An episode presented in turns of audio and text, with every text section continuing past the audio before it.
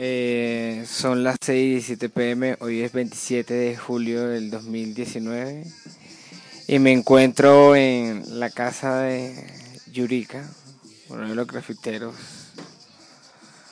de Colombia, con su hija y esto es Hablemos Podcast. Los dejo con Yurika. Música de fondo, identificado. Estamos mondados.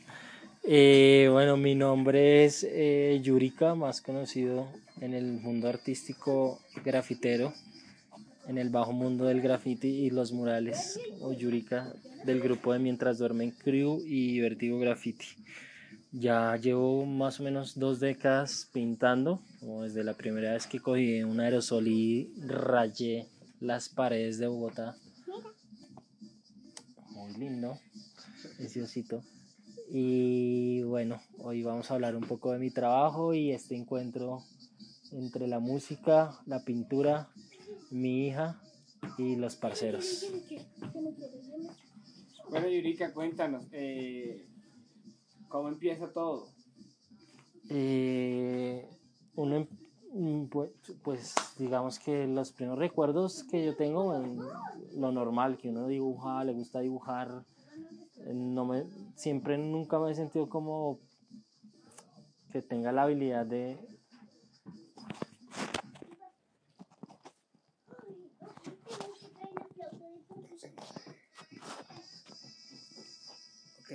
la habilidad, que tenga la habilidad plena de, de dibujar.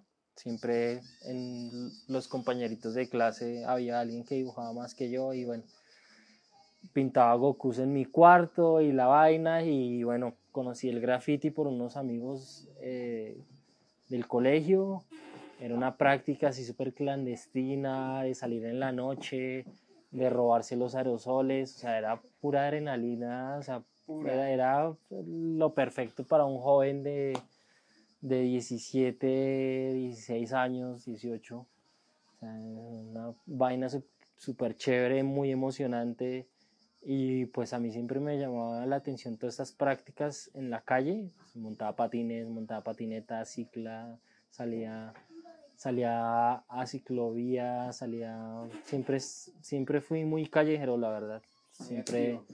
Sí, y, y me encantaba la calle. Siempre era calle para arriba y calle para abajo con, con mis compañeros.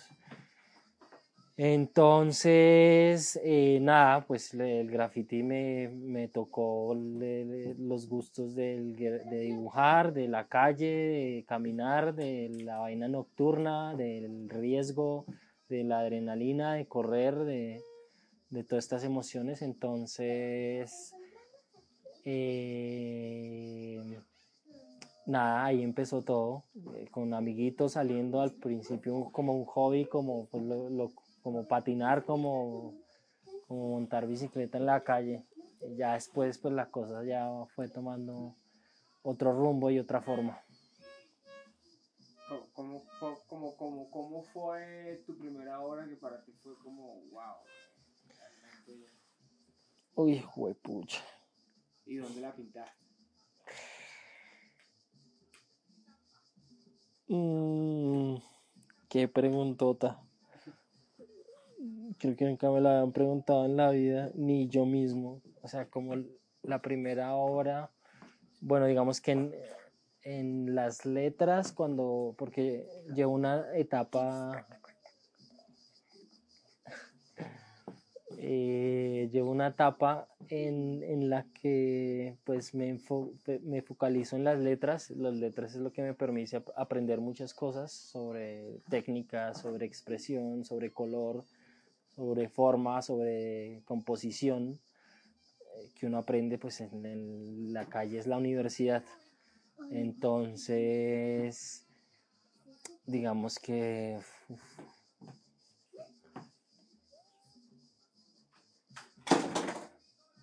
tú dijeras, wow, esta hora... En, digamos que esa etapa, bueno, digamos que las obras que yo empiezo a hacer después de que nace Celeste, que es cuando se me transforma la vida y yo empiezo a, o sea, si hay un antes y un después, claramente, en el manejo de colores y cosas, y las letras que yo empiezo a hacer después de que nace Celeste son mucho más expresivas y hay muchos colores y empiezo a dibujar otros animalitos y entonces hay un graffiti en especial eh, que pinté en la avenida Caracas, que son unas letras y son bien, bien chéveres, me gusta bastante. En, en ese sentido, lo de las letras y de murales y esas cosas, pues el pájaro, la mera mulata que hice allá en Cartagena, que esa vaina. Eh, Sí, que eso ha, ha, pasado de todo con ese pájaro y eso ha sido pues lo interesante del diálogo y todo lo que ha conectado esa pintura con la gente. Y, y pues fue lo primero que hice, así como mural y después de que, que, que haya nacido Celeste, entonces ni nunca lo dimensioné lo que, o sea, es todo un rollo, tiene toda una historia, tiene todo un contexto, tiene un poco de cosas que pues la hacen como una de las pinturas preferidas. Obviamente pues he hecho cosas mejores, eh, evolucionado, pero digamos que esa pintura se mantiene ahí como con mucho recuerdo y muchas cosas que pasaron en ese momento que para mí tienen mucho valor. ¿Y cómo, cómo empiezas a salir del, del país? ¿Cómo, cómo, cómo, cómo logras eso? Em, los primeros viajes, bueno, son invitaciones a festivales de graffiti, de letras. Y pues salía con compañeros. El primer viaje que, la primera vez que salí de Colombia fue a Ecuador, un festival que nos invitaron allá y pues nos fuimos en combo, en, en buseta, pues poniendo cada uno de la plata de los buses y bueno, ya nos daban como ahí y pintura y la cosa. Luego a Perú lo mismo, y ya, ya, pues bueno, es como que todos los viajes han sido así como gestionados, como con la gana de, de llevar la, la, la, llevar pues el, el talento, las propuestas o los murales que uno tiene a, proyectarlos hacia otros lados. Entonces, en ese orden de ideas, pues eh, un poco de eran los planes y esos pues, son los sueños como que uno tiene una cosa chévere del graffiti es que a uno, uno se contagia bastante como de, de ser ambicioso, de ser competitivo, de, de estar como siempre en, en, la búsqueda y siempre detrás de, de conquistar algo más, ¿no? Eh, entonces el, sueño pues es recorrer el mundo y poder pintarlo mientras haya salud y vida y no duele la espalda como ahora duele. por los años. Pero bueno, sí, eh, ahora hay proyectos, pues ya uno tiene un portafolio, tiene un recorrido, tiene un respaldo que, que pues eh, le ayuden a uno como a abrir eh, espacios y abrir a que lo inviten a festivales y, y que pueda fluir mucho más rápido este tema. Yuri, ¿cómo llega la música ¿Cómo unes la música y la pintura? Eh, bueno, siempre, siempre, siempre he sido un, un melómano. Pequeño yo recuerdo. Ahorita, silencita. Espera que estoy respondiendo las preguntas. Miquita. y que, em, bueno, siempre he sido melómano, creo que eso es una herencia también como de mis papás, mi, mi, hermano mayor, como que siempre han adquirido, siempre ha habido música, siempre ha habido como un gusto por tener, por escuchar, por apreciar música. Recuerdo los, los vinilos de los Beatles, de Kiss, y bueno, mi papá era bien rockero. Eh, y eso era lo que escuchaba de pequeño. Ya digamos que cuando crezco también, bueno, el rock latino, eh, todas estas cosas, cuando trabajé el primer, la primera cosa que yo hice cuando obtuve un, un salario o un dinero por trabajo, pues fue, fue haberme comprado un cassette eh, allá en el Restrepo, que era donde tenían los, donde trabajaba mi mamá. Eh, ya después me enamoró, bueno, mucho más adelante yo tuve un, una banda de hardcore, pertenecí un buen tiempo a la escena del hardcore, pues como que me gusta, me gusta todavía bastante como esa vaina energética de la música y de los ideales y de, tener un mensaje pues como de hermandad y, de pertenencia frente a los contextos, como que aprendí cosas del hardcore bien interesantes. Ya luego pues llega la cumbia, que por una cumbia fue que como que, ¡pum!, se me estalló la cabeza, como una pastilla, como no sé, una vaina que, uno, que sentí, que yo dije, ¿qué es esta mierda? ¿Qué es esta vaina? Es que sí, que es esta sabor, que es este que tiene esto que me que hace una reacción en mí, pues no, pues para mí me pareció extraño y por eso decidí indagarlo, ¿sí? Eh, yo creo que esa primera cumbia fue un puertorricense bueno, no recuerdo si es de Puerto Rico o de Costa Rica, creo que es, el Lito Barrientos, que hace una versión de, de Cumbiando. Y bueno, esa vaina me estalló la cabeza y yo empecé a averiguar qué es la cumbia y me eché y dónde hay, y venga, a ver, descargamos de internet y autores y por allá se estaban haciendo compilados y ya habían cositas por internet, entonces ahí empecé como a, ahí empezó como mi gusto y, pero todo fue al principio muy digital y muy limitado y, no tan profundo. Eh, ya después cuando me, me, meto en esto de los vinilos eh, y las tornamesas y las mezclas, pues siempre me ha gustado mezclar, digamos que desde, desde pequeño también, eh, pues lo, lo, que uno hacía era como los, los compilados de los CDs para el viaje a Santa Marta o al viaje a, a Girardot o o a, lo que sea, pues para escuchar en el carro uno grababa en los cassettes los mejores temas y, y ponga en el radio del cassette.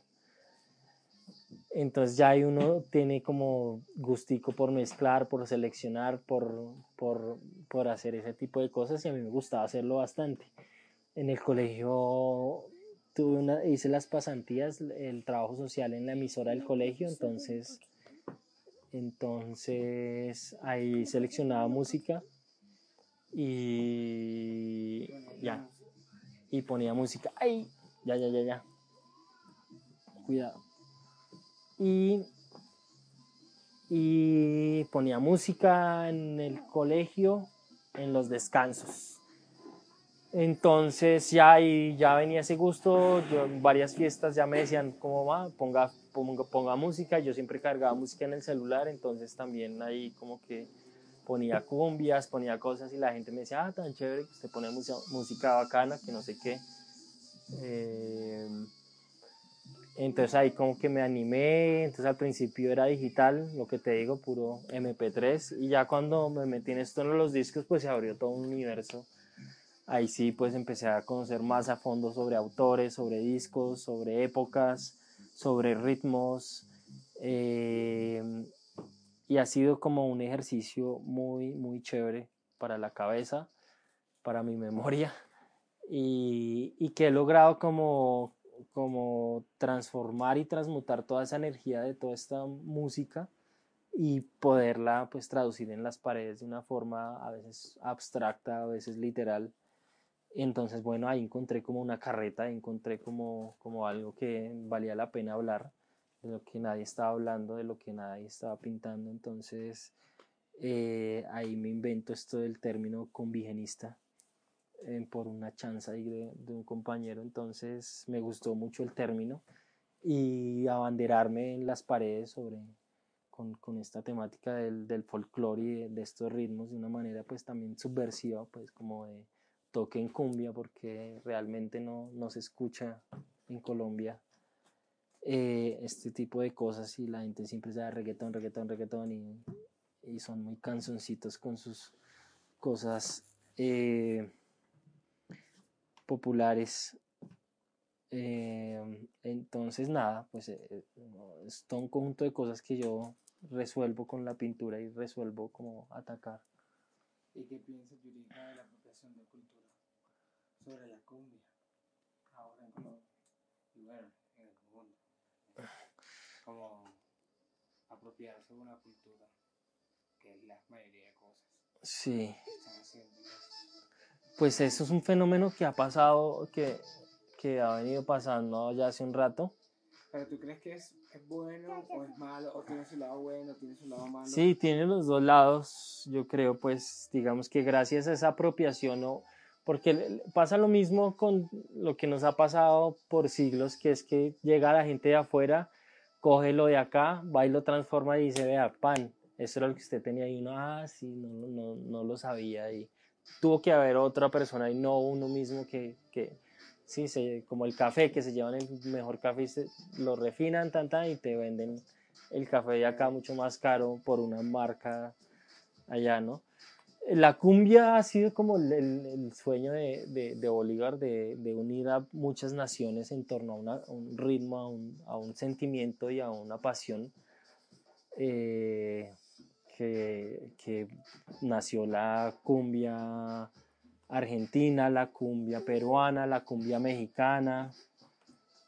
Eh, eh, y ha sido un fenómeno cultural pues tremendo que, que es muy interesante, muy, muy chévere, eh, que ha dejado pues digamos que es, es eso, eh, que es el fenómeno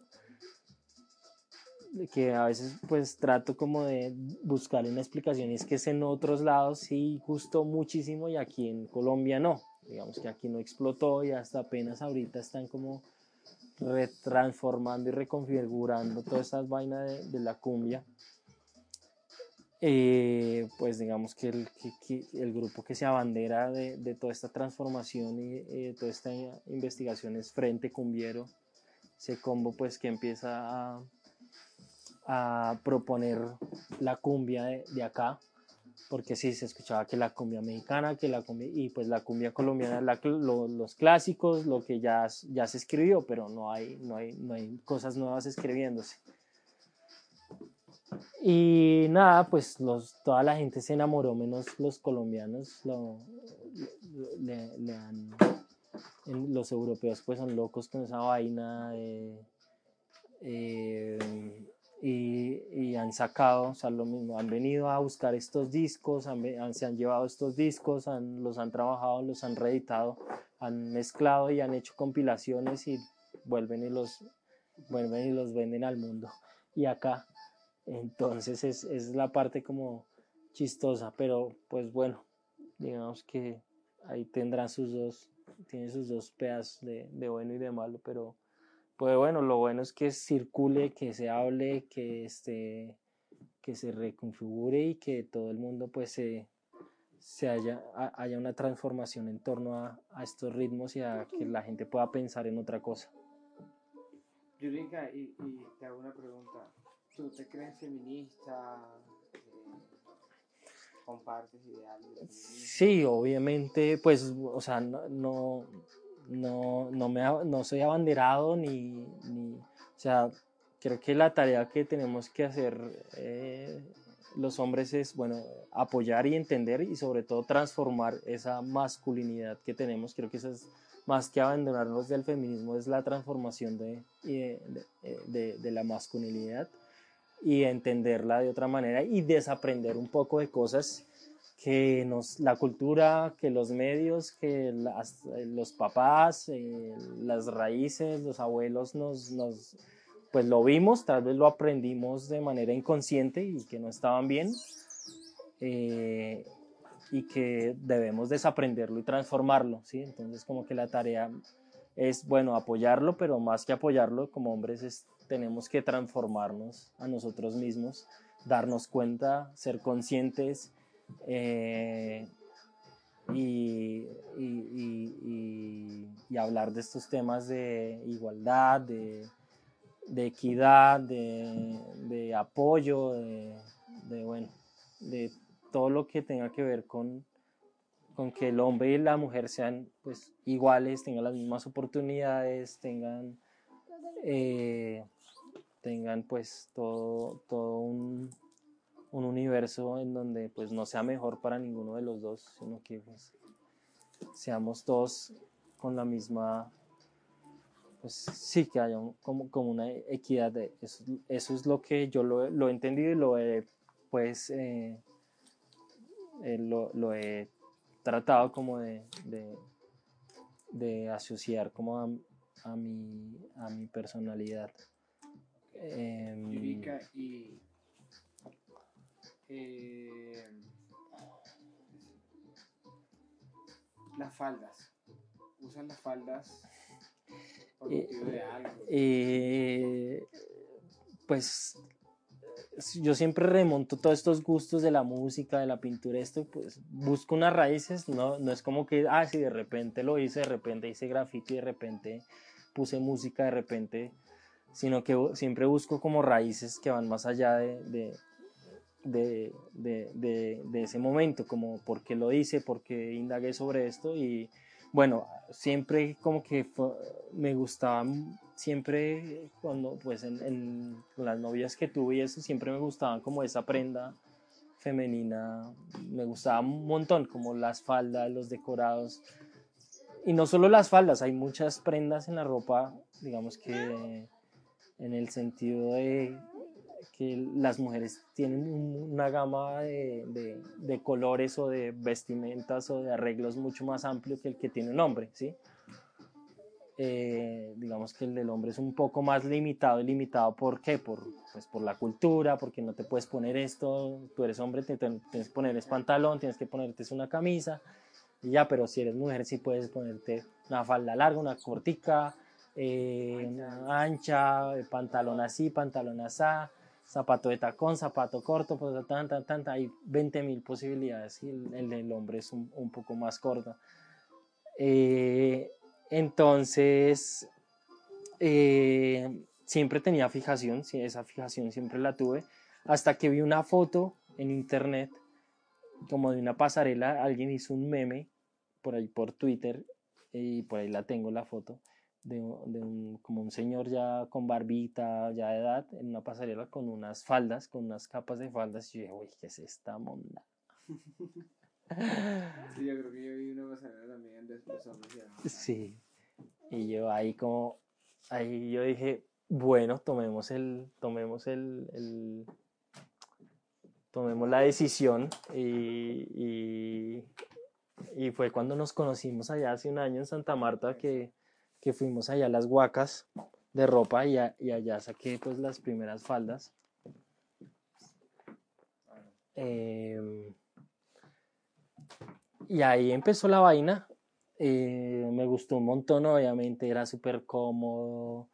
Eh, más allá del asunto estético, pues habían cosas em, de comodidad y que me, de, de, sentirme, me sentía muy bien, me siento muy bien, la verdad, como que es una prenda que me hace sentir em, muy...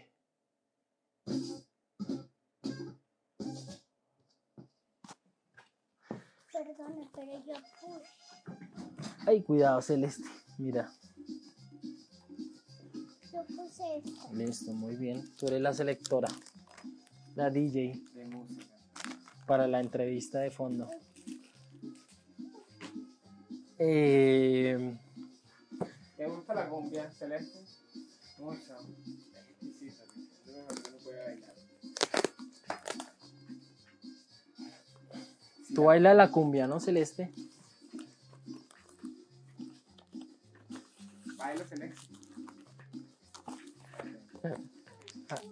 Ay, soy tímida, sí, soy sabor, tímida. O sea, es que es una cosa que es inevitable de bailarla. o sea, Mm. Es como que tú la escuchas y as- así no estés haciendo nada. Sí, no, y, y cuando, o sea, por esa misma pasión, pero ya es- encontré en los, o sea, unas vainas que no, no, no habían en internet y en los discos pues encontré unas cumbias y unas cosas como que, ¡buah, pucha, esa pasión! Pero ya se me convierte en un vicio como, pucha, quisiera tenerlas todas, pero ya hay cosas muy caras y unas cosas que no se consiguen y, y bueno, esta vaina de los discos es todo un cuento que el que los tiene entiende. Yo creo que ya tengo más de mil ahí y buena porciones de cumbia. Pues no solo tengo cumbia, tengo como discos de otros géneros, soundtracks de mi vida.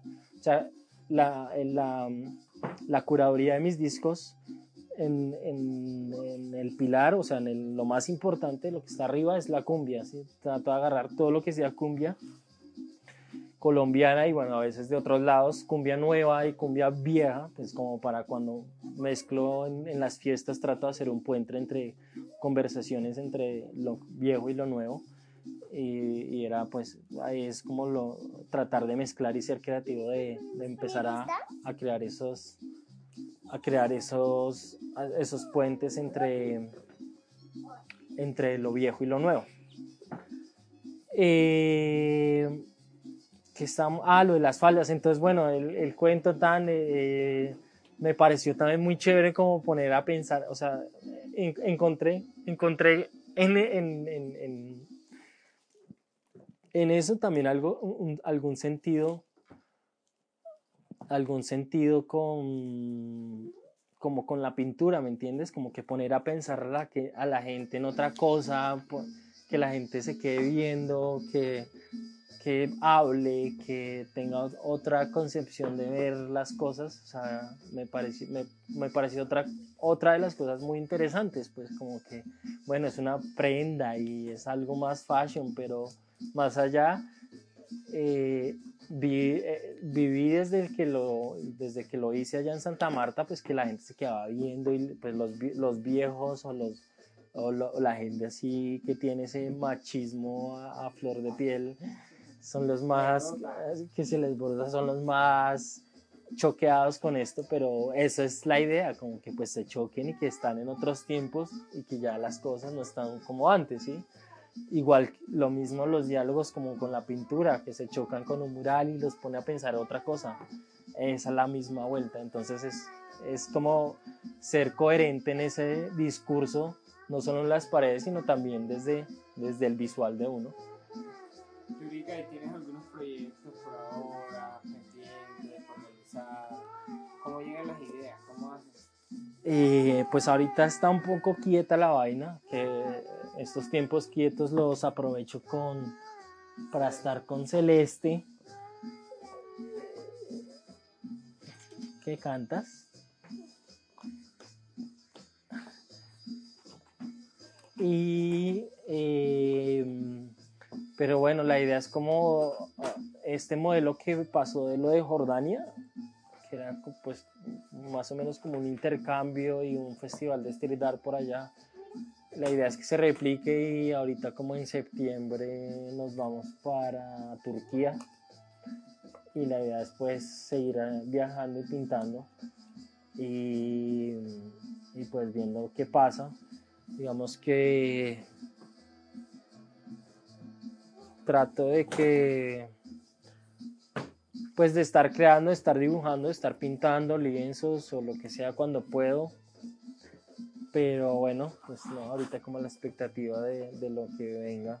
Pues hay como cositas ahí sobre marchando, pues lo que te digo, se siente como el cambio de gobierno, se siente como que la vaina ahí va caminando lento y no está todo como tan bien, pero bueno, eso es así, es la vida del freelance, es la vida del, del artista independiente.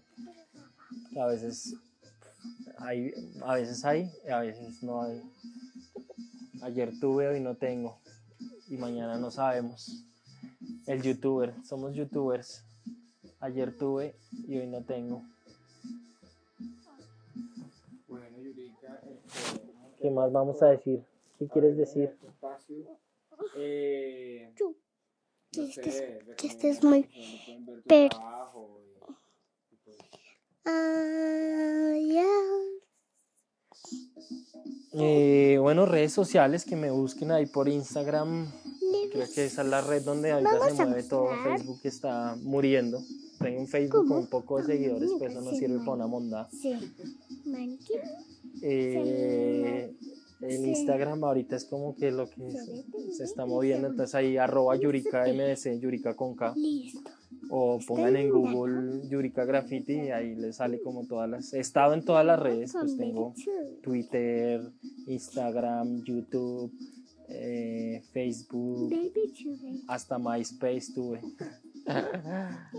Pero bueno, ahorita lo que manda la parada es el Este Instagram. es el, Entonces este por ahí pueden ver todo mi trabajo. Este es el micrófono. Sí, ese es el micrófono. ¿Tú vas ¿y a mandar, vas a mandar saludos a tu mamá?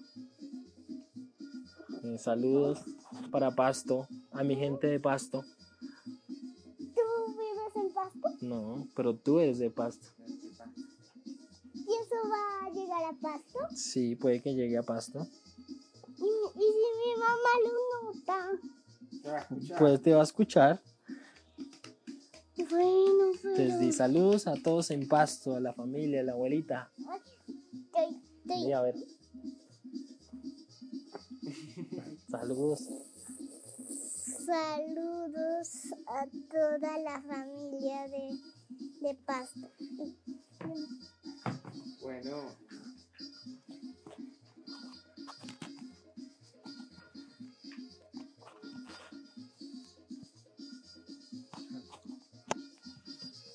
bueno, esto ha sido todo por hoy y estamos acá. Nos despedimos con una, Música. unas cumbiecitas que nuestro DJ nos tiene preparadas.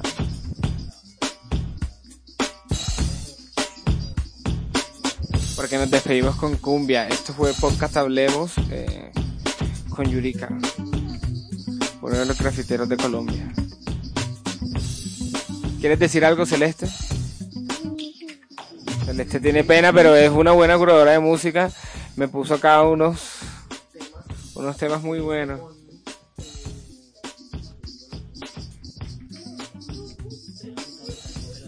Habla primero, habla primero. Habla, habla primero, habla primero. Mira que te van a entrevistar. ¿Que iba qué, Celeste? Que iba a la cumbia de. Di para que lo gra que grabado. ¿Que iba qué? Que viva la cumbia.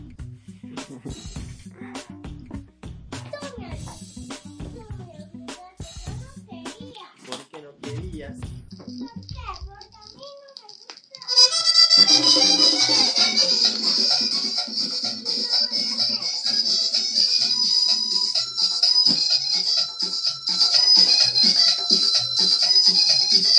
Estos son Alfredo Gutiérrez. Óyelo. Alfredo Gutiérrez, el propio.